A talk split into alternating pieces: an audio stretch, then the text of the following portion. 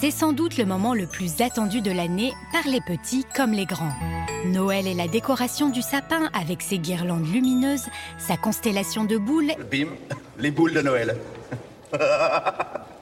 Savoir inutile numéro 2211. Il faut 37 boules pour décorer parfaitement un sapin d'un mètre 80.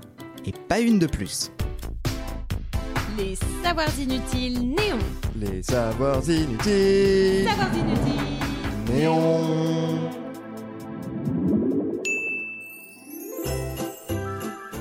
Dans quelques jours, c'est Noël.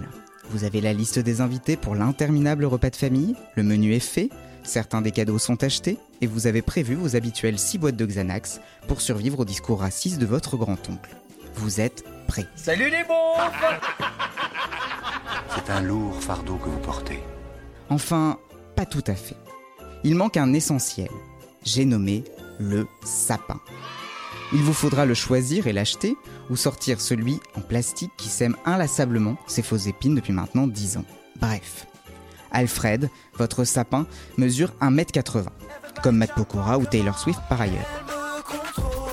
Et vous avez les boules. Bim, les boules de Noël. Enfin, vous les avez vraiment. Combien vous en faut-il pour que votre arbre de Noël soit parfait? Rassurez-vous, la science, avec un grand S comme sapin, est là pour vous.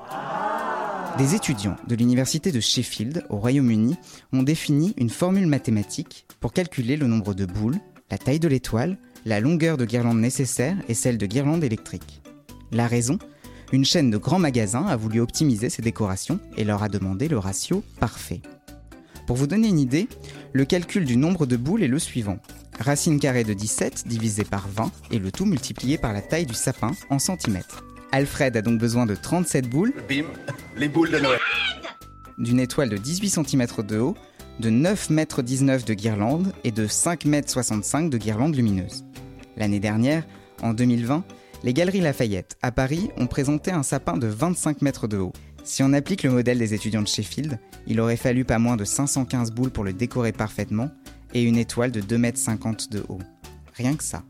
Ne vous inquiétez pas, votre sapin Alfred n'a pas à rougir. Pas besoin d'un sapin de 25 mètres pour que le Père Noël passe. Et puis, c'est pas Versailles ici. En parlant du château du Roi Soleil, on va y faire un tour.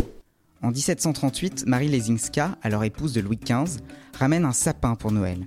En Pologne, pays dont elle est originaire, c'est une tradition depuis bien longtemps. Le roi s'en moque pas mal, et Marie Lesinska se retrouve reléguée au rôle de précurseur incomprise. Il faudra attendre 1871 et l'arrivée de réfugiés alsaciens à Paris pour que la tradition s'impose et se diffuse partout en France.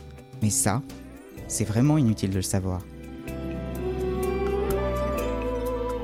Vous avez aimé ce podcast? Alors abonnez-vous sur votre plateforme préférée, faites-le connaître, laissez-nous des commentaires. On se retrouve aussi sur le compte Insta Les Savoirs Inutiles Néon pour un format vidéo inédit chaque semaine et sur notre appli iOS et Android. Enfin, Les Savoirs Inutiles, c'est évidemment sur le site neonmac.fr et dans le magazine papier tous les deux mois en kiosque.